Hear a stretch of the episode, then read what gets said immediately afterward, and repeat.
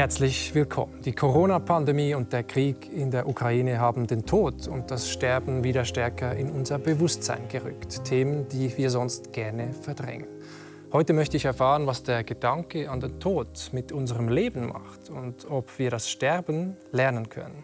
Zu Gast ist die Schweizer Philosophin Susanne Burri. Sie ist Juniorprofessorin an der Uni Konstanz und beschäftigt sich schon seit vielen Jahren intensiv mit Fragen rund um unsere Sterblichkeit. Herzlich willkommen, Frau Burri. Vielen Dank. Ja, ähm, die Pandemie und der Krieg in der Ukraine haben diese Ereignisse Ihr Verhältnis zum Tod noch mal verändert? Ich würde sagen, Sie haben den Tod auch wieder verstärkt in mein Bewusstsein gerückt und jetzt vielleicht nicht auf die offensichtliche Art und Weise, also wie man sich das denken könnte. Pandemie, ein Virus, ein unbekanntes Virus. Gerade zu Beginn dachte man, das könnte auch wirklich gefährlich sein. Und zum Krieg, äh, die nukleare Eskalation ist eine echte Möglichkeit, mhm. vielleicht nicht so wahrscheinlich. Ich denke nicht, dass es für mich auf diese offensichtliche Art und Weise passiert ist, sondern auf eine etwas subtilere oder philosophischere Art und Weise. Und was ich damit meine, ist, dass sowohl mit der Pandemie als auch mit dem Ukraine-Krieg viele unserer Selbstverständlichkeiten eben keine Selbstverständlichkeiten mehr sind und wir auch realisieren mussten, dass unsere Kontrolle über Dinge sehr beschränkt ist. Also bei der Pandemie zum Beispiel die Selbstverständlichkeit, Freunde zu treffen oder ins Hallenbad zu gehen oder eine, eine kulturelle Veranstaltung zu besuchen, plötzlich, das haben wir wirklich als selbstverständlich angeschaut und, Sie und dann ist es weg. Sie haben ja. mir auch erzählt, Ihr Vater ist Risikopatient genau. und hat, Sie durften ihn dann nicht mehr, nicht mehr besuchen längere Zeit und so? Ja, also, insbesondere auch, weil ich eine sehr kleine Tochter habe und da ist einfach die Möglichkeit, auf Distanz zu gehen, ist praktisch unmöglich und da muss man dann wirklich die harte Entscheidung treffen, den eigenen Vater und den Großvater meines Kindes das, dann, den Kontakt mhm. mehr oder weniger auf Telefon, Skype zu beschränken. Und das war schon wirklich seltsam. Eben einfach diese Selbstverständlichkeit war wie weg. Mhm. Und diese Kontrolle auch, haben Sie gesagt, also unsere Verletzlichkeit wurde, wurde auch sichtbarer. Genau, Verletzlichkeit und Abhängigkeit. Also man denkt sich, wenn, wenn das eben selbstverständlich ist, auch, dass man alles im Griff hat oder dass man irgendwie sein eigenes Leben im Griff hat.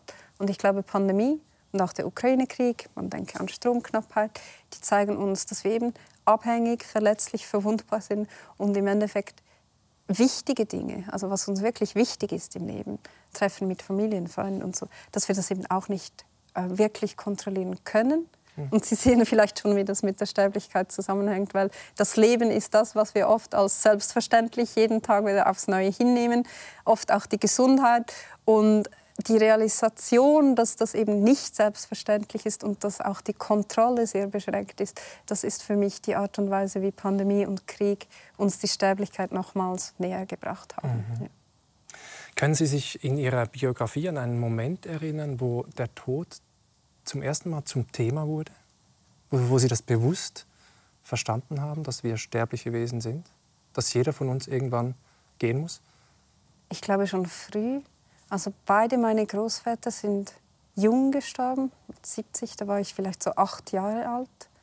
Und da wurde ich wirklich sehr traurig, weil ich glaube, ich habe zutiefst verstanden dieses Unwiderrufliche, also dass mhm. die nicht wiederkommen.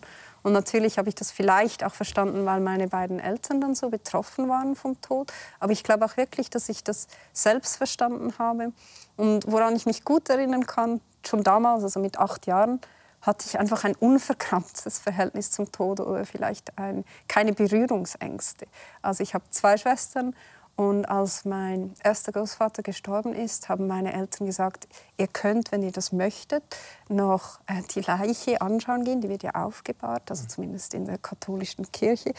Und ähm, meine Schwestern wollten das nicht. Die fanden das gruselig, seltsam. Oder, also das wollten die sich. Und ich fand das das Natürlichste der Welt. Und für mich war dann auch klar, als ich den toten Körper sah, dass die Person nicht mehr da ist. Aber ich fand das schön, dass es den Körper noch gibt, dass es da noch etwas gibt, wo ich Abschied davon nehmen kann. Also ich hatte einfach nicht diese Berührungsängste, warum die, haben die meisten, viele Menschen haben. Ja, warum haben die, die viele Menschen? Also warum ist das so ein seltsames Gefühl mit Angst, vielleicht auch Ekel verbunden mit diesem Ungeheuerlichen, ja, das dass da ein Körper liegt, der nicht mehr lebt? Das habe ich eben nie verstanden. Ich verstehe es auch heute noch nicht. Ich führe diese Gespräche eben mit Schwestern, mit Freunden und sehr viele haben dieses Gefühl. Einerseits der Tod von Geliebten ist für sie nicht nur traurig, das ist er für mich auch, sondern eben dann noch unheimlich, unheimlich, mhm. gruselig, seltsam, etwas, wo man automatisch auf Distanz gehen will. Und auch der eigene Tod ist ja für viele etwas wirklich Schreckliches. Also es mhm. gibt Menschen, ich weiß nicht, ob sie dazugehören, die wirklich manchmal in der Nacht wach liegen, ja. einfach weil sie sich gerade bewusst sind, dass sie irgendwann sterben werden, also dass sie nicht mehr da sein mhm. werden. Und das geht mit Herzklopfen oder wirklich mit Panik einher. Und für mich ist das unbegreiflich. Also ich habe das selbst nie erlebt und ich weiß nicht, weshalb für viele der Tod eben nicht dieses natürliche Ende des Lebens, sondern etwas Übernatürliches, Seltsames und Unheimliches ist. Wird uns das antrainiert? Weil wenn man mit vielen Kindern redet, ist das auch, haben die diesen, diesen unverkrampften Zugang noch zu toten Körpern auch, wie Sie das geschildert haben? Das ist gut möglich, dass es kulturell etwas ist, was die Gesellschaft vorlebt und was man dann so aufnimmt. Das kann sein, ja. Mhm. Ich möchte mich dazu nicht zu steigern, weil ich, ich weiß es einfach nicht. Ja. ja. über den Tod weiß man ja viele Dinge nicht. Das ist äh, eigentlich auch sehr redlich und sympathisch. Ähm, Sie sind jetzt äh, Juniorprofessorin, ich habe es schon gesagt, an, an, der Uni Konstanz, beschäftigen sich mit vielen Themen, zum Krieg zum Beispiel, was mhm. ist ein gerechter Krieg, mit ethischen Fragen, aber eben auch mit Sterblichkeit mhm. und Tod. Zurzeit aber machen Sie, äh, haben Sie Elternzeit, also haben eine längere Auszeit genommen mit der Familie, mhm. aufgrund äh, der Tatsache, dass Sie, dass Sie Mutter geworden sind. Und Sie haben mir auch gesagt, das ist wichtig angesichts der Tatsache, dass wir nur ein Leben haben. Also Stichwort Prioritäten setzen. Würden Sie sogar so weit gehen und sagen, dass der Gedanke an, an unseren Tod, an den eigenen Tod hilft, ein besseres Leben zu führen? Ja, also das ist für mich eigentlich so die Botschaft, mhm. die ich mit mir rumtrage. Ich glaube, wir haben, wir verdrängen den Tod vielleicht eben wegen dieser seltsamen Angst, die viele Menschen verspüren, ob das nun angeboren oder antrainiert ist. Ich glaube, dass ein Bewusstsein, ein tägliches Bewusstsein, dass man sterblich ist, dass das Leben kurz ist, auch wenn es so lang ist, wie man halt in etwa hoffen darf, das ist immer noch sehr kurz ich glaube, dass dieses Bewusstsein helfen kann, dass man sein Leben authentisch lebt und reflektiert lebt. Also dass man sich überlegt, was will ich eigentlich? Ich habe diese 80 Jahre, wenn es gut geht, was will ich damit machen? Und vielleicht kennen Sie das Buch, war ursprünglich nur ein Blog von Bronnie Ware. Das mhm. ist eine australische Pflegerin, Krankenpflegerin, die hat ähm, Menschen, die kurz vor dem Tod standen, auch bis zum Tod hin dann begleitet. Und das ist rein anekdotisch, also es ist keine empirische, empirische Wissenschaftlerin, die das jetzt irgendwie ausgewertet hat. Aber sie berichtet in einem Buch, auf Englisch heißt das The Five Regrets of the Dying, also auf Deutsch könnte man sagen. Fünf Dinge, die Sterbende am meisten bereuen, heißt, glaube ich, der Titel ja. des Buches. Ja, okay. war ein Bestseller. Mhm. Ist ein gutes, also ein interessantes Buch. Und sie erzählt dann, dass oft sagen Menschen auf dem Sterbebett, dass sie zu viel gearbeitet haben, zu wenig in Freundschaften investiert oder sich Zeit für Freunde genommen haben. Auch, dass sie zu sehr beeinflusst waren von den Meinungen anderer, statt sich zu überlegen, was für sie selbst stimmt. Und man kann natürlich sagen, naja, auf dem Sterbebett sagt sich sowas leicht, weil da kann man es ja nicht mehr ändern. Ah, also man kann sagen, dem gebe ich jetzt nicht so viel Gewicht. Das mhm. ist eine Art und Weise, damit umzugehen. Aber ich glaube eben, dass diese ähm, Bedenken echt sind und da wirklich darauf hinweisen, dass wir den Tod verdrängen. Er kommt überraschend, obwohl er eben das Selbstverständlichste der Welt ist. Und ähm, wenn wir nicht vom Tod überrascht werden, sondern ihn täglich oder beinahe täglich auch im Bewusstsein haben, dass wir dann unser Leben intensiver leben oder eben mehr so, wie wir das eigentlich möchten. Und dieses tägliche Bewusstsein, also dieses Memento Mori, könnte man mhm. sagen, bedenke, dass du sterblich bist. Wie kultivieren Sie das? Wie üben Sie das? Machen Sie das täglich konkret? Oder passiert das mit Ihnen einfach? Bei mir passiert es einfach. Also ich bin jetzt nicht jemand, der zum Beispiel meditiert oder eine Kerze irgendwo aufgestellt hat und dann dran vorbeiläuft. Für mich ist wirklich beinahe alles, was ich mache, ich bin mir einfach bewusst, dass ich dabei auch sterben könnte. Also ich steige ins Auto und fahre nach Zürich ins Fernsehstudio. Und das ist ein bewusster Gedanke, den Sie dann haben? Ja. und ich glaube, da bin ich eben sehr seltsam, oder das habe ich festgestellt, weil ähm, sehr viele meiner Kolleginnen und Kollegen sagen, ich denke eigentlich nie daran, dass ich sterbe, außer eben ein geliebter Mensch stirbt. Und das habe ich übrigens gehört, dass es deswegen unheimlich ist, wenn andere sterben, weil man dann, das ist einer der wenigen Momente, wo man auch selbst realisiert, dass man auch sterblich mhm. ist. Für mich ist das jetzt eben halt nicht der Fall, aber das könnte eine Erklärung sein, weshalb es so unheimlich ist, wenn man einen toten Menschen sieht, weil man dann wirklich auch realisiert, dass man selbst stirbt. Aber eben, ich glaube, das ist eigentlich eine gute Sache, ähm, weil man dann sein Leben vielleicht mehr als Geschenk sieht, als auch begrenzt sieht und sich dann automatisch, oder hoff, ich hoffe es, sich ähm, anfängt zu überlegen, was man damit machen ja. will. Aber Vor vielleicht könnten Rituale helfen, also vielleicht, dass man irgendetwas hat, das einem hilft, daran zu denken, wenn man das nicht so automatisch ja. tut wie ich. Wir können gleich noch über die Rituale reden, aber mir kommt jetzt in den Sinn, vor einigen Jahren war der Psychoanalytiker und Schriftsteller Irvin Yalom bei uns äh, zu Gast. Und der hat eine Aussage gemacht, die ich nie vergessen werde. Wir hören immer kurz zu. In meiner Therapie verwende ich eine Art Gleichung. Je mehr ungelebtes Leben in uns drin ist, desto größer ist der Horror vor dem Tod. Anders gesagt, je mehr wir bedauern, was wir nicht gelebt haben, desto mehr fürchten wir den Tod. Hat er recht mit seiner Gleichung? Es ist etwas selbstgefällig, wenn ich Ja sage, weil ich eben schon gesagt habe, dass ich den Tod weniger fürchte als andere. Aber ich würde dem schon ein wenig zustimmen. Mhm. Wenn ich dagegen argumentieren würde, würde ich einfach sagen, wenn man ja genau das Leben lebt, das man leben will, dann hat man noch viel mehr zu verlieren. Weil wenn man jetzt zum Beispiel inauthentisch lebt oder für die Karriere lebt, täglich gestresst ist, sein Leben vielleicht auch gar nicht genießt, dann hat man ja auf eine Art und Weise weniger zu verlieren. Reales Leben, aber natürlich die mögliches Leben hat genau. man vieles zu verlieren, ja. nämlich das eigene. Ja, genau. Und die unrealisierten Möglichkeiten, die man eigentlich hätte realisieren können.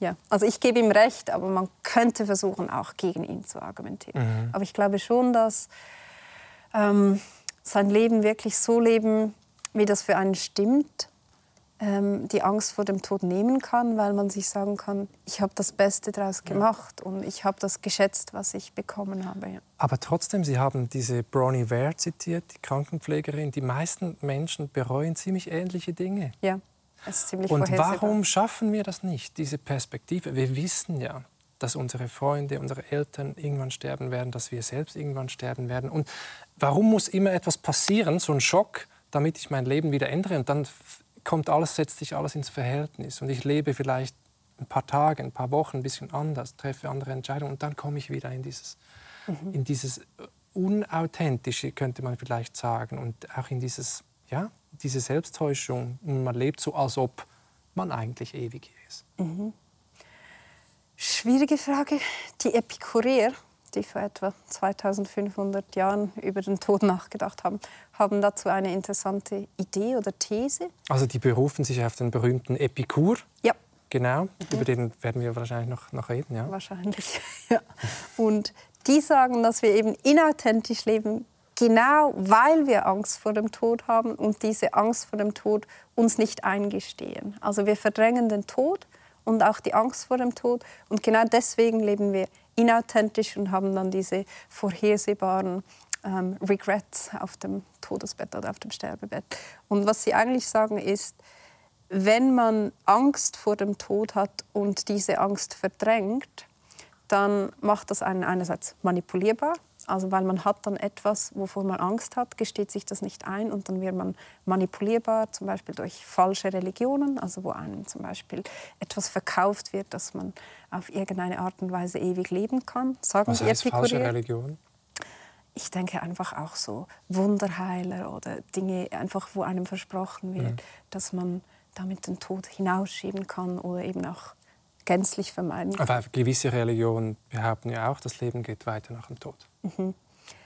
es ist eine schwierige Stelle im Text von ähm, ich glaube, es ist Lucrez, das ist ein Schüler von Epikur. Aber er sagt einfach falsche Religionen. Und was ich da herauslese, ist, dass es auch richtige Religionen gibt. Sonst könnte er ja sagen, man ist manipulierbar durch Religion, sagt aber durch falsche Religionen. Mhm. Aber der wichtigste Punkt, oder worauf ich hinaus will, ist, die Epikureer sagen, wenn man den eigenen Tod leugnet, weil man sich vor dem Tod fürchtet, strebt man automatisch nach so etwas wie Unsterblichkeit im Sozialen. Und die sagen dann, man sucht Status durch die Akkumulation von materiellem Reichtum oder von Gütern. Man macht sich unsterblich, indem man einen Haufen von Sachen anhäuft, die dann unsterblich sind. Oder auch man sucht Macht über andere Menschen, sei das jetzt politisch oder auch in den eigenen Beziehungen. Also es geht immer um Status und die Idee ist, dass wir damit irgendwie Unsterblichkeit suchen, verdrängen den Tod, die Angst vor dem Tod und das ist unsere Art, damit umzugehen. Das ist eine super interessante äh, These eigentlich und auch eine Gesellschaftskritik steckt ja da drin. Also mhm. unser Streben nach, nach Ruhm, nach Erfolg, nach Status ist eigentlich ein Symptom genau. dessen, dass wir die Angst vor dem Tod verdrängen. Genau. Und wenn wir dem Tod dann in die Augen schauen würden und die Epikureer sagen und sehen, dass es da nichts zu fürchten gibt, aber ich sage auch, wenn wir sehen, dass es etwas zu fürchten gibt, sollten wir gleichzeitig sehen, dass eben das Leben kurz ist und dass wir uns nicht diesem Statusstreben hingeben sollten. Es sei denn, das ist jetzt unser authentischer Wunsch. Kann ja sein, dass es Persönlichkeiten gibt, die sagen, ja, gerade weil ich sterblich bin, will ich so viel materiellen Reichtum wie möglich anhäufen. Aber ich denke eben für die meisten von uns. Wie weiß man eigentlich, was ein authentischer Wunsch ist? Wie weiß man, was ein authentischer Wunsch ist? Ich würde sagen, es ist kein Mysterium. Einfach darüber nachdenken. Eben. Und ich glaube, viele von uns, wenn wir nachdenken, sagen, ich möchte weniger arbeiten, ich möchte mehr Zeit für Freunde, mehr Zeit für Familie, mehr Zeit, um Bücher zu lesen. Und ich bin jetzt kein Psychoanalytiker, ich sage nicht, dass man dann noch viel gibt, tiefer gehen muss. Es gibt natürlich Selbsttäuschung, wenn Sie von Verdrängung reden. Also das ist natürlich schon die Gefahr, dass wir uns selbst einreden, das dass stimmt. wir andere Dinge wichtig finden. Ja, und eben die Epikureer würden sagen, wir reden uns ein, dass uns Status, sei es jetzt Reichtum oder Macht, wichtig ist, weil wir die Angst vor dem Tod verdrängen. Und eben mit verdrängten Ideen, das ist schwierig wissenschaftlich wirklich nachzuprüfen. Aber ich finde es zumindest eine sehr interessante Idee, die man durchaus ernst nehmen darf. Mhm, auch was die heutige Gesellschaft äh, angeht. Mhm. Sie hatten davor das Stichwort Rituale erwähnt, als wir darüber gesprochen haben, wie können wir diese Perspektive auf uns als sterbliche Wesen aufrechterhalten. Und es gibt ja ganz konkrete Vorschläge. Also gewisse Menschen empfehlen sogar, dass man sich lebend in einen leeren Sarg legt, da reinsteigt und quasi körperlich diese Erfahrung der eigenen Sterblichkeit macht. So zum Beispiel die Trauerrednerin Christiane Gräber. Mhm. Wir hören ihr mal kurz zu. Zum Beispiel kann man in einem Sarg Probe liegen. Aber das darfst du ohne Maske. Ja. Du kannst nicht im Sarg liegen und musst auch noch Corona-safe sein. Ja. Das wäre echt übertrieben. Das stimmt. In diesem Rahmen bietet Christiane Gräber Gespräche an, auf das man sich dem eigenen Tod annähern kann. Ist okay? Mhm. Und ich mache jetzt noch diese kleine Gesichtsklappe zu. Ja? Mhm. Christiane Gräber stellt am Sarg Fragen zum Leben. Was ist Ihnen wichtig? Worüber lachen Sie? Was soll man Ihnen nachrufen? Die 60-Jährige kennt sich mit dem Thema Sterben aus. Die ehemalige Schulleiterin schreibt beruflich Abschiedsreden für Beerdigungen. Seitdem ich diesen Beruf mache, ist das Leben viel wichtiger. Also das Leben ist so, es ist mir so deutlich, immer häufiger, es ist endlich. Also muss man es doch nehmen. Zurück zum Sarg. Die mutige Probeliegerin ließ sich von anfänglichen Bedenken nicht abschrecken. Ja, Frau Borin, wäre das was für Sie? Was halten Sie von so konkreten Übungen wie dieser? Ich finde es spannend. Also ich würde es ausprobieren und hat natürlich auch etwas also ich musste auch lächeln oder lachen, als ich das gesehen habe. Aber ich glaube schon, also alles, was uns den Tod näher bringt, glaube ich, ist eine gute Übung. Also ich fühle mich dem. Mhm. Und auch was die Person gesagt hat, die das organisiert, da kann ich voll dahinter stehen. Eben, dass man sich den Tod ins Gedächtnis ruft, um das Leben wirklich zu schätzen und die Endlichkeit klar vor Augen zu haben. Also ja. Mhm. Wir haben über die, diese verdrängte Angst vor der Sterblichkeit gesprochen. es ist ja eigentlich eine, eine, geteilte Gesellschaftsdiagnose, die man, die man oft hört, dass ja. wir den Tod heute eher so an den Rand der Gesellschaft drücken, dass man früher zu Hause noch gestorben ist äh, und so weiter. Und heute ist das im Spital. Und heute, wenn man länger trauert, wenn man jemanden verloren hat, wird das auch schnell zur, zur Krankheit. Und man hat dann eine Depression, also wird pathologisiert.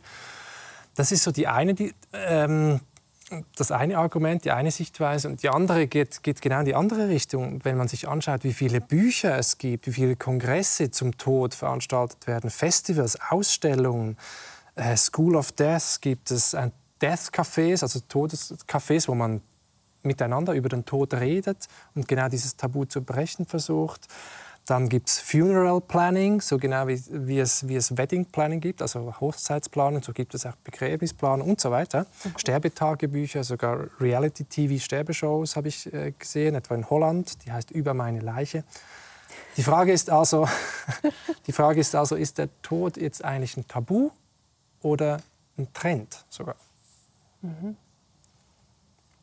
Ich würde sagen, ist immer noch ein Tabu, aber vielleicht wird er enttabuisiert. Ich glaube allgemein unsere Gesellschaft, was ich gut finde an unserer Zeit, ist, dass wir diese Tabus angehen, also eigentlich alle Tabus. Und ich denke auch einfach daran, dass wir über schwierige Dinge mehr sprechen, als das zum Beispiel noch vor 20 Jahren der Fall war. Also ich glaube, es ist gut möglich, dass eine Enttabuisierung stattfindet. Aber wenn ich sage, es ist immer noch ein Tabu, was mir einfällt, ist einfach so, wir philosophieren jetzt über den Tod, Sie und ich, und das ist der Trend. Ich habe es auch unterrichtet zum Tod an der Universität Konstanz vor einem Jahr. Das war ein enorm gut besuchter Kurs mhm. und wir konnten gut über den Tod philosophieren. Und das geht, also wenn man dann ganz so rational diskutiert und das Leben ist gut und deswegen ist es gut zu wissen, dass es endlich ist. Aber was eben das Tabu ist, ist, diese schreckliche Angst vor dem Tod oder auch eben Trauer, also wirklich Emotionen, die mit dem Tod verbunden sind, offen zugeben, darüber diskutieren, diese nicht wegdiskutieren oder gleich weg erklären, sondern für jemanden da sein, der vielleicht nicht nur traurig ist, weil er jemanden verloren hat, sondern auch Schuldgefühle hat.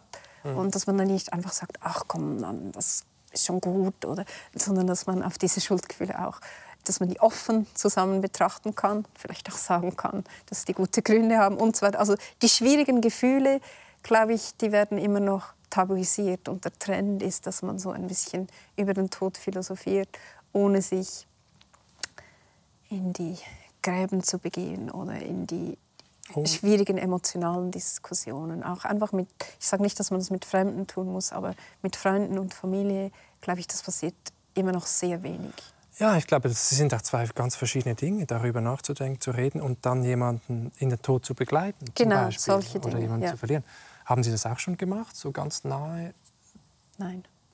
Nein ich habe damit wirklich praktisch keine Erfahrung. Ich habe ein sehr behütetes Leben, glücklicherweise bisher leben dürfen. Und das mhm. sind wirklich meine Großeltern und ein Onkel, die gestorben sind. Und ich habe die nicht nahe begleitet. Und das ist auch etwas für meine zukünftige Forschung, dass ich das mehr tun möchte mhm. und wirklich mit Hospiz ähm, mhm. zusammenarbeiten. Ich habe auch schon mit Ärzten jetzt Kontakt aufgenommen, einfach weil ich glaube, dass das kann man sonst gar nicht eben seriös. Wie ich eben gesagt habe selbst, das Philosophieren ist das eine und dann gibt es das echte, die echte Erfahrung, dass geliebte Menschen zum Beispiel mhm. sterben und das möchte ich auch in meiner eigenen Biografie noch mehr so ein bisschen zusammenführen. Ja. Mhm. Haben Sie denn persönlich Angst vor dem Tod? Nein. Und ich habe kurz gezögert, weil da hatte ich so ein Aha-Erlebnis. Soll ich das erzählen? Ich habe ja, auch mal Aha-Erlebnisse sind immer gut. ja, ich habe als Teenager oder so habe ich wirklich realisiert, dass mir der Tod einfach keine Angst macht. Also ich habe den im Hinterkopf oder im Kopf täglich, aber er macht mir keine Angst, sondern eben er belebt mich. Ziemlich buchstäblich beleben, weil ich einfach dann das Leben schätze. Und ähm, für mich ist der Tod eigentlich, gehört einfach zum Leben dazu, ist das Ende, das ist ein bisschen so. Und ich habe dann erst mit Ende 20 mit einem Philosophiestudium angefangen und da wurde mir dann erklärt, dass meine Haltung eben diejenige ist von Epikur und seinen Schülern. Also die betonen oder die argumentieren eben, dass der Tod ein Nichts ist. Es weder gut, noch ist er schlecht, er ist ein Nichts. Und das Argument der Epikureer ist in etwa, was wirklich gut und wichtig im Leben ist, ist Glückserlebnisse, Freude und was auch wichtig ist, ist Schmerzvermeidung. Und damit man Glück empfinden kann oder Schmerz vermeiden, muss man ja am Leben sein. Wenn man tot ist, existiert man nicht mehr, sagen die Epikureer. Und da widerfährt einem nichts Gutes, nichts Schlechtes. Also ist der Tod ein Nichts und jede Furcht vor ihm ist eine Verwirrung. Und ich fand das dann plausibel und ich dachte, ja, die haben genau recht. Und da wollte ich einen Aufsatz schreiben, um die Epikureer zu verteidigen. Und dann überlegte ich mir, was heißt es dann, wenn etwas ein Nichts ist? Und das heißt, dass man es weder sucht, noch dass man es meidet. Ein Nichts ist einfach etwas, wo man keine Haltung dazu einnimmt. Und da dachte ich mir dann, das ist das Aha-Erlebnis. Aber ich meide den Tod täglich. Also ich laufe nicht einfach auf die Straße raus. Ich schaue nach links, ich schaue nach rechts. Glück, ja. ähm, Autobahn, ich fahre nicht einfach in die Leitplanke. Mhm. Und man kann ja sagen, ach, du bist eine Epikurierin, weil du willst Schmerz vermeiden. Und natürlich spielt das auch eine Rolle, aber ähm, wenn ich einfach überlege, weshalb mache ich das? Ich will auch den Tod vermeiden. Ich würde mich impfen lassen. Wenn ich jetzt eine Krebsdiagnose erhalte, würde ich sicher mit einer Chemotherapie beginnen, wenn mir das als angeraten würde, weil man damit hoffentlich mein Leben verlängern kann. Also ich will den Tod vermeiden. Und da dachte ich mir dann noch, hm, irgendwas stimmt da nicht. Also ich habe vielleicht keine Angst, aber der Tod ist nicht ein Nichts für mich. Ja, aber die Epikureer würden das wahrscheinlich nicht bestreiten, dass man sich jetzt Mühe gibt, dass man nicht irgendwie von einem Auto umgefahren wird, die es damals noch nicht gab. Aber, ähm, aber die, die Idee ist doch eher, wenn wir tot sind, dann bekommen wir nichts davon mit. Also wenn der Tod da ist, bin ich nicht mehr da. Ich erlebe den Tod nicht. Das Todsein ist kein Zustand mit irgendwelchen Qualitäten. Mhm. Aber davor können wir trotzdem Angst davor haben, dass wir dann also Angst, das betonen Sie, nein, Angst, Angst sollte man nicht. nicht haben. Aber vermeiden, das ist tatsächlich so, dass die das da wahrscheinlich hätten dahinter stehen können. Aber im, mein Fazit wäre eben, dann ist es schon ein bisschen missverständlich, den Tod als ein Nichts zu bezeichnen. Ja, also wenn man tot ist, wenn wir dann tatsächlich aufhören zu existieren, dann ist er in dem Sinne natürlich ein Nichts. Aber wenn es etwas ist, was man als lebende Person durchaus Grund hat zu vermeiden, oder auch zu suchen. Ich denke hier zum Beispiel an jemanden, der unerträgliche Schmerzen leidet und es ist klar oder höchst, höchst wahrscheinlich, dass das nicht behandelt werden kann. Mhm. Da kann man den Tod auch suchen. Also wenn er etwas ist, was man aus guten Gründen suchen kann und aus guten Gründen vermeiden kann, dann ist es schon etwas missverständlich, den Tod als ein Nichts zu bezeichnen. Mhm. Und es gibt natürlich noch den Sterbeprozess selbst, den ja, einem ja auch, der ja. kann einem schon Angst machen, da der erlebt man vielleicht Angst, Schmerz. Ja. Der macht Ihnen Angst. Ja. Also Was macht Ihnen da Angst? Die Schmerzen und dass man vielleicht dann, also die Angst ist ein bisschen hypothetisch, dass man wirklich Angst kriegt vor dem Unbekannten. Weil ich habe das jetzt so ein bisschen angetönt, die Epikureer nehmen einfach an, ohne Argument, dass der Tod das Ende unserer Existenz ist. Und die meisten zeitgenössischen Philosophen folgen den Epikureern. Die nehmen auch einfach an, der Tod ist das Ende. Und das scheint mir, das verfälscht das Phänomen, gerade auch das Phänomen des Sterbens. Und ich kann mir vorstellen, dass nicht nur die Schmerzen schwierig sind, sondern auch wirklich dieses ganz große Unbekannte. Mhm. Und etwas Unbekanntes darf man natürlich immer fürchten, weil man ja nicht weiß, was es ist. Also gibt es einen blinden Fleck der Philosophinnen und Philosophen, ja. nämlich über dieses Geheimnis, über dieses Rätseltod auch äh, ja. nachzudenken, wie wir mit dieser Ungewissheit umgehen. Mhm. Ja, ich finde die Philosophen hier ähm, ein bisschen arrogant, weil eben da wird oft belächelt, wenn jemand an ein vielleicht auch ziemlich spezifisches Leben nach dem Tod glaubt, mit der Idee, dass es ja keine guten Gründe gibt, anzunehmen, dass dieses Leben nach dem Tod so existiert. Aber gleichzeitig finde ich, begehen sie einen sehr ähnlichen Fehler, indem sie einfach annehmen, dass der Tod klar das Ende unserer Existenz ist. Mhm. Und sicher das Ende unserer physischen Existenz oder unserer Existenz, so wie sie kennen. Aber ich würde einfach sagen, die einzige vernünftige Haltung ist so etwas wie, Es ist ein Unbekanntes. Wir wissen nicht, was es ist. Wir haben vielleicht wenig Gründe anzunehmen, dass unsere Existenz in etwa so weitergeht, wie sie zuvor war. Das, das scheint unwahrscheinlich. Aber eben, ich glaube, das Einzige, was man vernünftigerweise annehmen kann, ist es, dass es ein großes Unbekanntes ist. Mhm. Und dann ist Angst berechtigt, aber auch Hoffnung und so etwas wie Demut und Ehrfurcht. Und sowas findet man bei den zeitgenössischen Philosophen kaum oder nicht. Ist erstaunlich, weil es gibt ja eigentlich die ganze Bandbreite von Positionen. Sie haben den Epikur schon erwähnt, der sagt, der Tod ist weder gut noch schlecht, ja. Äh, nichts. Aber es gibt ja auch Philosophinnen und Philosophen, die sagen, der Tod ist etwas Schlechtes. Und auch solche, die sagen, er ist etwas Gutes, mhm. weil ein unendlich langes Leben wäre irgendwie auch nicht wirklich erstrebenswert. Vielleicht können Sie mal zu diesen zwei Positionen noch ein bisschen was dazu sagen. Mhm. Was ist denn das Hauptargument dafür, dass der Tod etwas Schlechtes äh, mhm. ist? Das Hauptargument, es gibt eigentlich zwei. Ich weiß nicht, wie philosophisch wir mhm. Also ein Argument ist einfach, nur weil er an sich, also das Todsein, ein Nichts ist, heißt das noch nicht, dass er nicht schlecht sein kann. Und ich kann das mit einem Beispiel illustrieren. Äh, stellen Sie sich vor, Sie fallen morgen in ein Koma für eine Woche und das ist wie ein tiefer Schlaf, also keine Träume, gar nichts, ein Nichts. Mhm. ähm, und dann verpassen Sie aber die Party Ihres Lebens. Ähm, und dann ist dieses Koma, obwohl es an sich ein Nichts ist, natürlich schlecht, weil wenn Sie nicht ins Koma gefallen wären, hätten Sie an diese Party gehen können, die findet nur einmal in Ihrem Leben statt, und Sie hätten dort ähm, sehr viel Schönes erlebt. Also ist der Tod ähm, auch wenn er an sich ein Nichts ist, eben dann schlecht, und das ist jetzt die Idee der Deprivationstheoretiker, das ist ein bisschen ein langer Begriff, ähm, wenn und Deprivation weil... heißt, sie nehmen uns, nimmt Tod uns etwas, nimmt weg. etwas genau. weg. wenn er uns, uns gutes Leben wegnimmt. Also mhm. die Idee ist, an sich ist er vielleicht nichts, aber wenn ich weitergelebt hätte und Freude empfunden hätte, schöne Dinge erlebt hätte, ist er eben schlecht, weil er mir dies wegnimmt. Also ja, die Deprivation. Mhm. Aber gleichzeitig kann er dann eben auch gut sein, wenn er mir zum Beispiel ein schmerzliches Ende erspart. Also da kann zum Beispiel ähm, der Suizid oder ähm, das kann dann etwas sein, was ein Deprivationstheoretiker durchaus befürwortet, weil er sagt, ja, es kann Schmerzen ersparen. Also das mhm. ist ein Argument, dass der Tod, auch wenn er an sich ein Nichts ist, gut oder schlecht sein kann, weil er uns eine Alternative erspart oder wegnimmt. Dinge verhindert in der Zukunft. Verhindert, ja. Genau. Mhm. Und dann gibt es noch ein anderes Argument, weshalb der Tod schlecht ist. Soll ich das auch noch ja. kurz skizzieren? Ja, wenn es interessant ist, ja, auf jeden Fall. Ich finde es interessant, weil für mich äh, kommt da die Angst vor dem Tod auch wieder mit rein. Bei den, beim Koma zum Beispiel oder eben wenn der Tod an sich ein Nichts ist, kann man es bereuen, dass man jetzt schon stirbt vielleicht. Aber wirklich Angst davor haben kann man eigentlich nicht. Also die Deprivationstheoretiker können die Angst vor dem Tod ja. nicht erklären, scheint mir.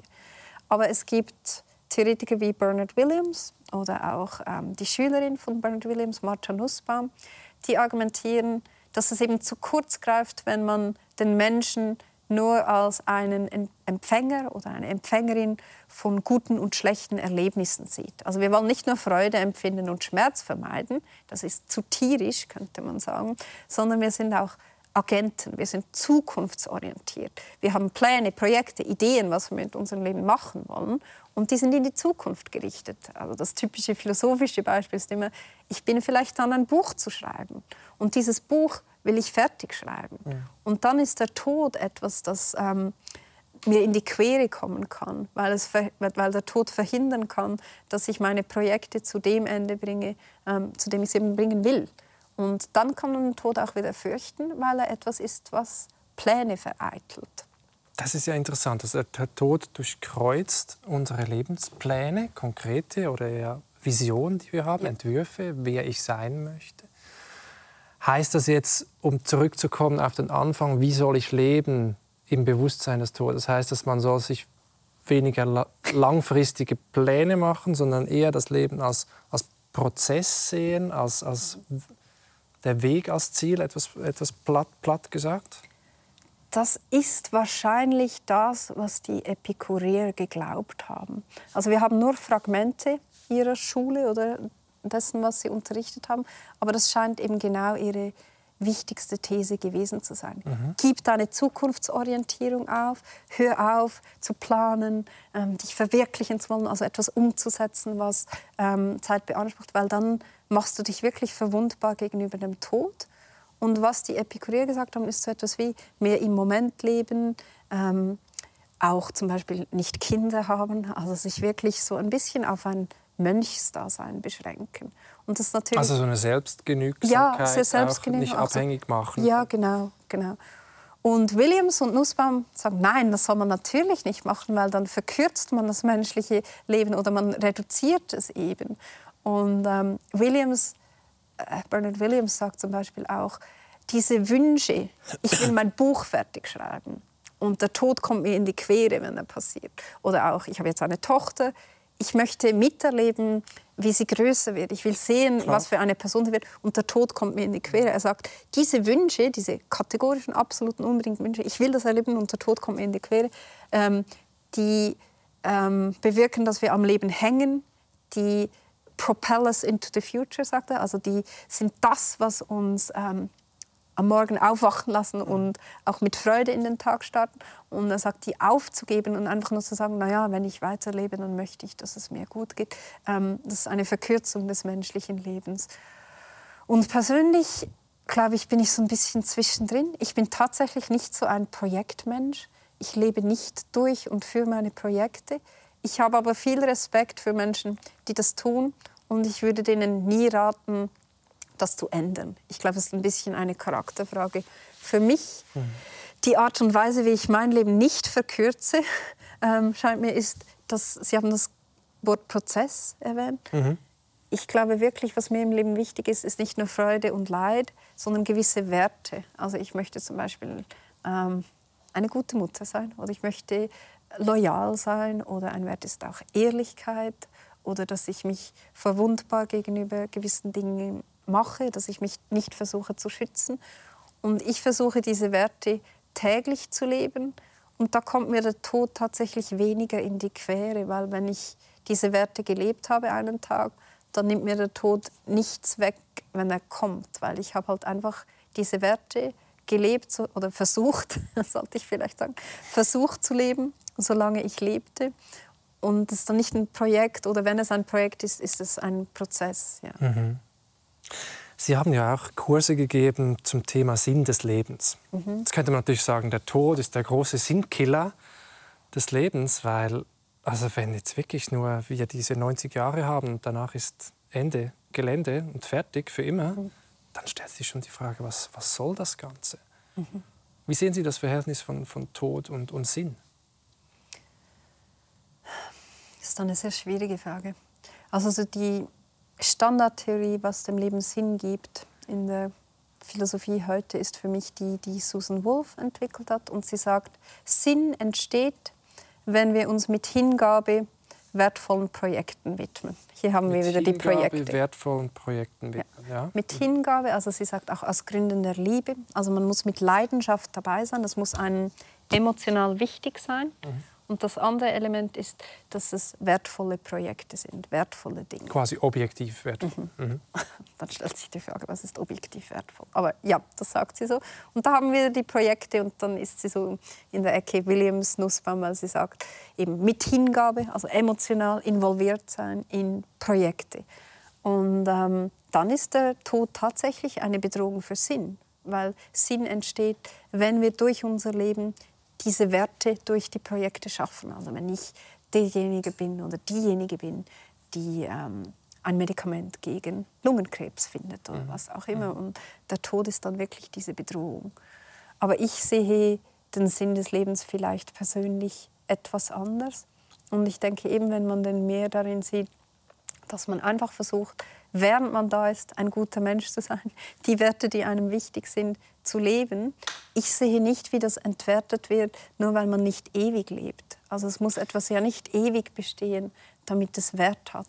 Für mich ist das dann so ein bisschen ein Rätsel. Also Interessant. Aber man hinterlässt dann keine Spur, könnte man sagen, indem man Gutes tut und anderen hilft oder ein Krebsmedikament entwickelt oder so. Hinterlässt man eine klare Spur in der Zukunft. Sie würden sagen, Man ja, kann glaub, auch ein muss, sinnvolles ja. Leben führen, das gut ist und danach ist einfach fertig und es bleibt nichts von mir übrig. Ja, ich glaube eben nicht, dass wirklich nichts bleibt. Es sind keine sichtbaren Spuren, die die nächsten Generationen noch sehen können. Aber wenn ich jetzt nett zu ihnen bin, dann, dann bleibt das. Also es bleibt nicht in Raum und Zeit, aber es wird immer wahr sein, dass ich nett zu ihnen war. Das ist jetzt ein, ein Naja. sehr philosophischer Gedanke. Ja, aber wenn jetzt das alle, also ich meine, wenn das alle vergessen oder wenn Leute irgendwie falsche Mhm. Dinge erzählen über sie äh, und sagen, sie seien überhaupt nicht nett gewesen in dieser dann Sternstunde bleibt Philosophie. in dem Sinne nichts. Ja. Es bleibt nichts im kollektiven Gedächtnis. Und viele Menschen wollen so bleiben. Aber ich glaube eben, dass es bleibt. Also alles, was man Gutes getan hat, das bleibt nicht in Raum und Zeit, aber es bleibt eine Tatsache, ähm, dass ich der alten Dame über die Straße geholfen habe und ein Lächeln auf ihre Lippen gezaubert habe, auch wenn sich niemand mehr daran erinnert und auch wenn behauptet wird, dass ich niemals nett war zu alten Damen. Also das ist so meine Idee. Es ist eine Aber- Tatsache, eine ja, vergangene es ist eine Tatsache. Tatsache, aber es bleibt eine Tatsache. Aber ich habe da bei meinen Studierenden nicht so viel Erfolg gehabt. Also die wollen auch dieses Bleibende, wo sich andere daran erinnern. Also eben Shakespeare hat etwas Bleibendes geschaffen, weil der heute noch diskutiert wird. Und ich glaube, man muss das Bleibende ein bisschen uminterpretieren, äh, wenn man Sinn so interpretiert, wie ich Mhm. das tue. Lassen Sie uns noch etwas über die dritte Option reden, nämlich die These, dass äh, der Tod äh, etwas Gutes ist. Ja. In dem Sinne, dass wir nicht wirklich wünschen können, ein unsterblich zu sein. Das gibt ja auch eine lange philosophische Ja. Debatte äh, dazu. Vielleicht können Sie ein, zwei Stichworte nennen, äh, warum denn das so schlimm ist, wenn ich jetzt, äh, keine Ahnung, 500 Jahre alt wäre. Ist doch eigentlich eine schöne Sache. Ja, ich bin auch eher auf der Seite derjenigen, die denken, das ist eine schöne Sache. Aber das Argument, das bekannteste ist wieder Bernard Williams gegen die Unsterblichkeit oder gegen die, dass es nichts Wünschenswertes wäre, unsterblich zu sein. Und er sagt, es ist eigentlich ein Dilemma. Also man endet in einer Sackgasse oder dann in der anderen. Und die erste Sackgasse ist diejenige, dass es einem einfach unsäglich langweilig wird. Also stellen Sie sich vor, Sie leben Tausende von Jahren und Sie haben jetzt alle Studiengänge, die Sie jemals interessiert haben, ausprobiert und die Karriere und trotzdem haben Sie erst 5000 Jahre gelebt und die Unendlichkeit ist dann viel viel länger. Also sagt, äh, Gegen Ende wird die lang, ja. Wirklich öde. Ja, also dieses, mhm. gegen Ende wird es dann ziemlich lang. Das ist das eine, die eine Sackgasse, wo Sie enden können. Aber wenn es nicht langweilig, wird, sagt er, dann muss es zwingend der Fall sein, dass Sie für Ihr jetziges Selbst nicht mehr als Yves Bossard erkennbar werden. Also Sie müssen sich so sehr wandeln, dass Sie eigentlich ein ganz anderer sind, dass Sie nichts mehr mit dieser zukünftigen Person, sagen wir in 100.000 Jahren, verbindet. Mich immer wieder neu erfinden. So. Absolut, ja, Ja. also wirklich total. Und, er sagt, und dann ist das eigentlich auch eine Art von Tod, weil dann haben gar nicht sie überlebt, sondern dann lebt da ein anderer und irgendwie kann man das zurückverfolgen. Vor 100.000 Jahren war das Yves Bosse, aber das sind nicht mehr wirklich sie. Und dann ist es eben gar nicht wirklich eine Unsterblichkeit, sondern auch wieder eine Art von Sterblichkeit. Also wirklich unsterblich sein heißt ähm, unaushaltbar gelangweilt sein. Das ist so ein bisschen das Dilemma.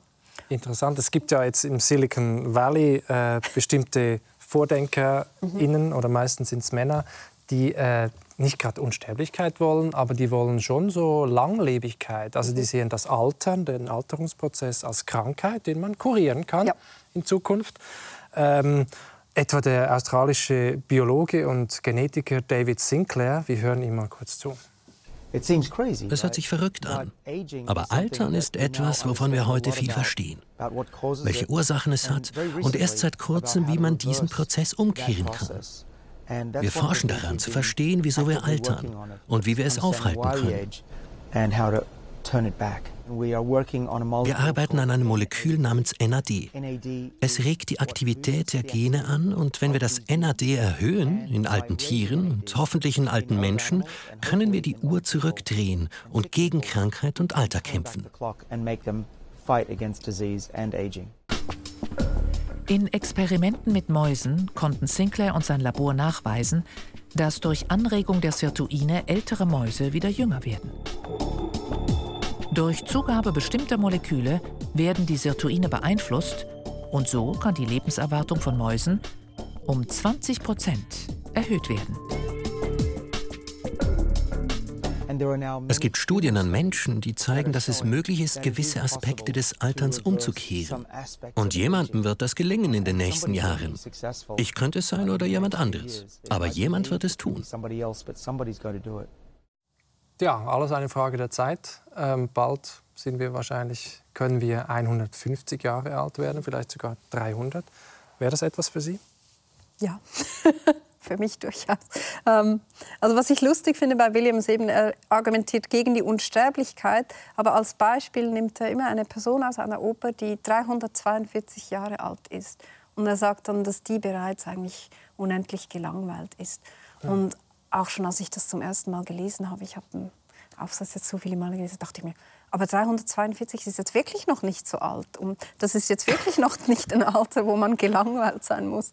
Kann also, noch einige Länder entdecken und Bücher lesen und so. Also ja, das, also eben ich, ich, oft werden die etwas belächelt, diese Silicon Valley. Eben dann wird es auch als Freak bezeichnet. Der Hunde wollte ewig leben. Ähm, und ich finde einfach, also 150 Jahre sind noch lange nicht ewig. Und wenn man einfach auf das Individuum fokussiert, Vielleicht wollen Sie ja gleich noch sagen, aber wäre das gut für die Gesellschaft? Ich glaube schon, dass das wünschenswert ist, dass für viele von uns das Leben eben zu kurz ist. Also ich würde gerne eine andere Karriere noch ausprobieren. Mhm. Wie funktioniere ich als, was weiß ich, Juristin? Das, das würde mich interessieren und da sind dann 150 Jahre noch nicht. Ähm ich meine, man kann es sich auch mal vergegenwärtigen, dass vor, keine Ahnung, 200, 300 Jahren äh, wurde man noch durchschnittlich ungefähr 40 so und jetzt wird man 80 durchschnittlich. Also das hat sich schon verdoppelt. Ja. Also wir leben schon doppelt so lange, äh, werden schon doppelt so alt wie, wie früher, zu früheren Zeiten. Und ja. Vielleicht ist ja die, die Frage angemessen zu sagen, wollen wir nicht immer ein bisschen älter werden, wenn wir können? Mhm. Und ja, ich glaube, e, eben ich, ich sehe viele Probleme oder potenzielle Probleme. Vielleicht könnten wir die auch lösen, weil die Erde scheint jetzt schon zu knapp für die Menschen, die da drauf sind. Und wenn wir halt noch viel länger leben, würde die Ressourcenknappheit vielleicht noch ein schlimmeres Problem. Also das ist das eine. Aber also einfach wir müssten unseren Lebensstil, vor allem die westlichen Nationen, müssten den ziemlich verändern, sagen wir es mal so. Ja.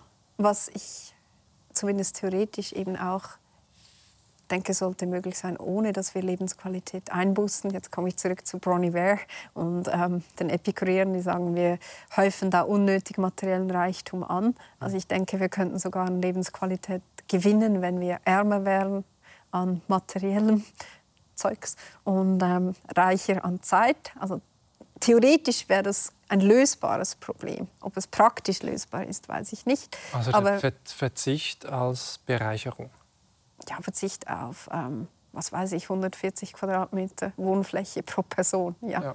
Also Verzicht auf, für mich ganz klar, Luxus. Ja. Mhm.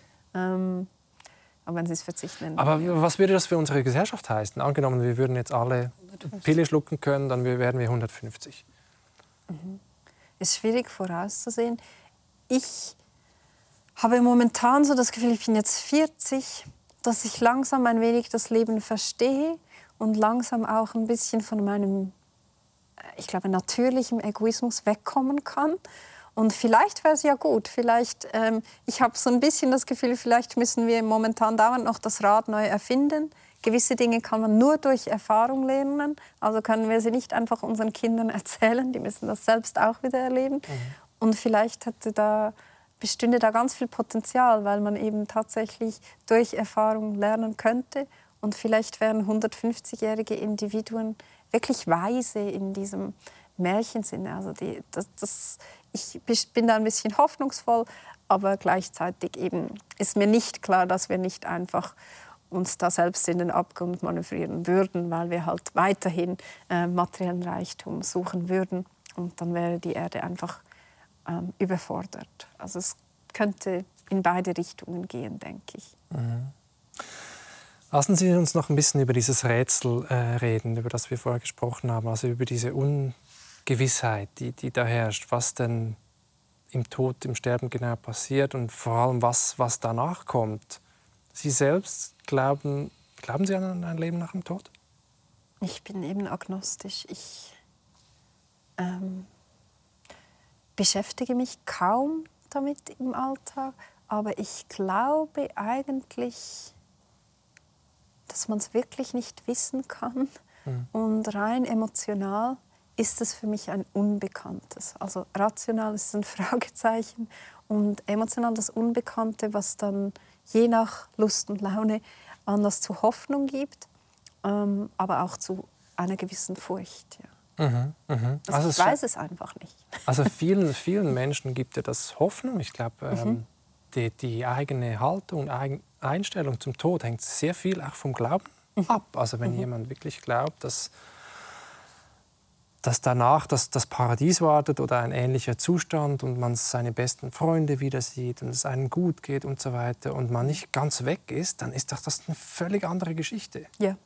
Und was ich sagen möchte, eben gegen die zeitgenössischen Philosophen, auch wenn ich selbst auch eine bin, ist, dass man glauben darf. Also es spricht nichts dagegen, glauben zu dürfen. Man muss es dann halt einen Glauben nennen.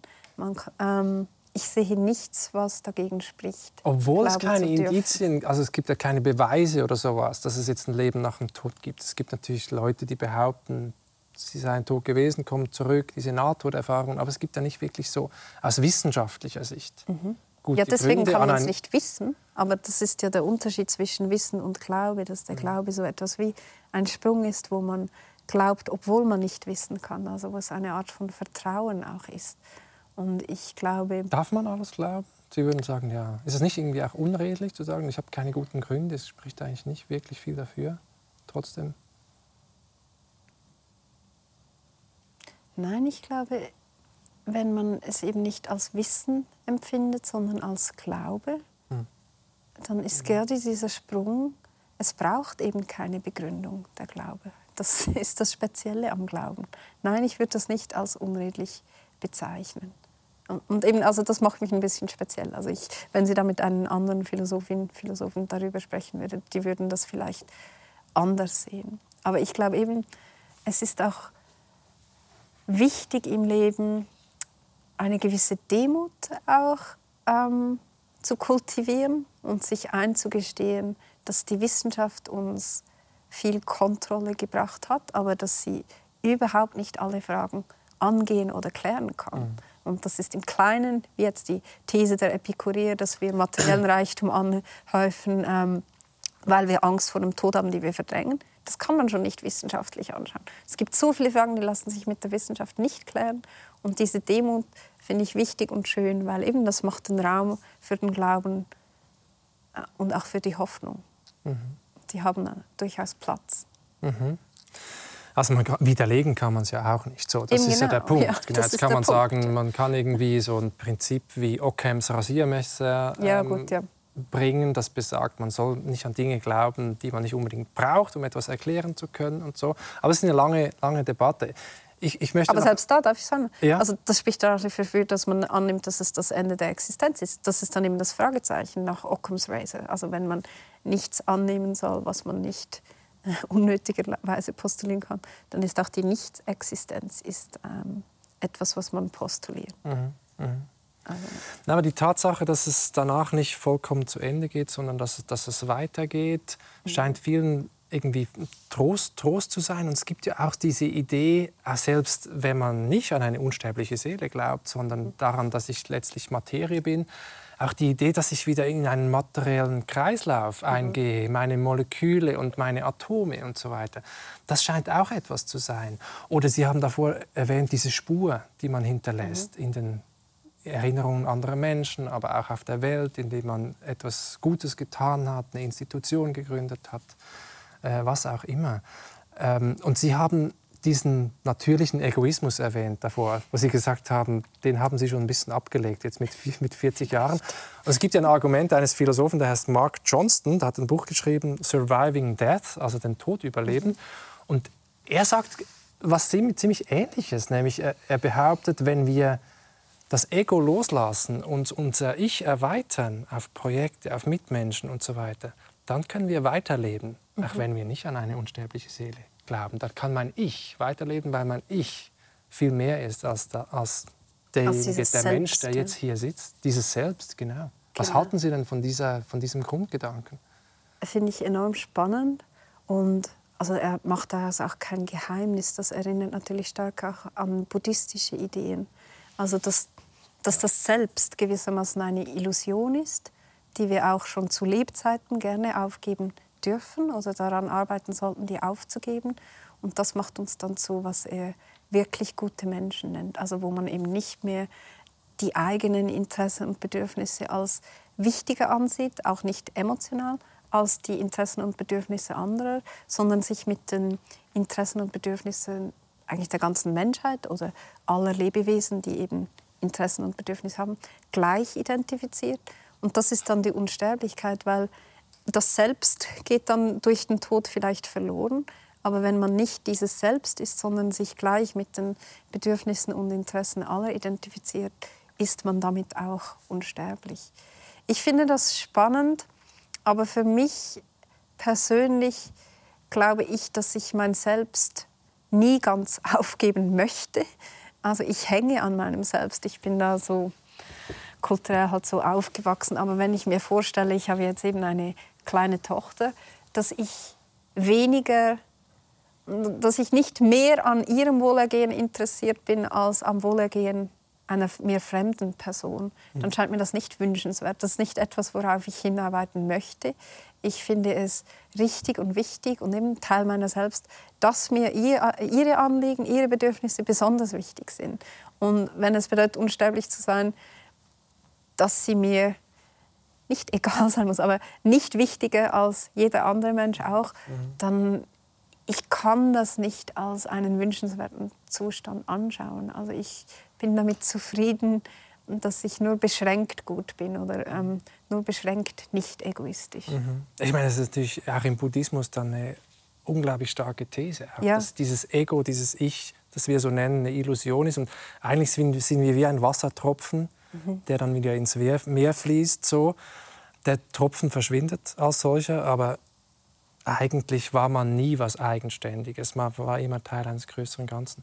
Also es ist eine schöne Idee, aber das als emotionaler Mensch dann auch zu leben, ja. ist wahrscheinlich sehr, sehr schwierig. Ja, ich glaube eben, also die Idee ist, dass es diese subjektive Perspektive, die ich auf die Welt einnehme, wo mir gewisse Dinge wichtig sind, andere weniger wichtig, das ist die Illusion oder das ist das Selbst. Das durch meine Linse erscheint das Wohlergehen meiner Tochter beispielsweise besonders wichtig. Mhm. Und diese Linse, sagen die, ist nur eine Illusion, weil wirklich gibt es nur diesen Ozean oder die Objektivität. Mhm. Und ja, mir scheint,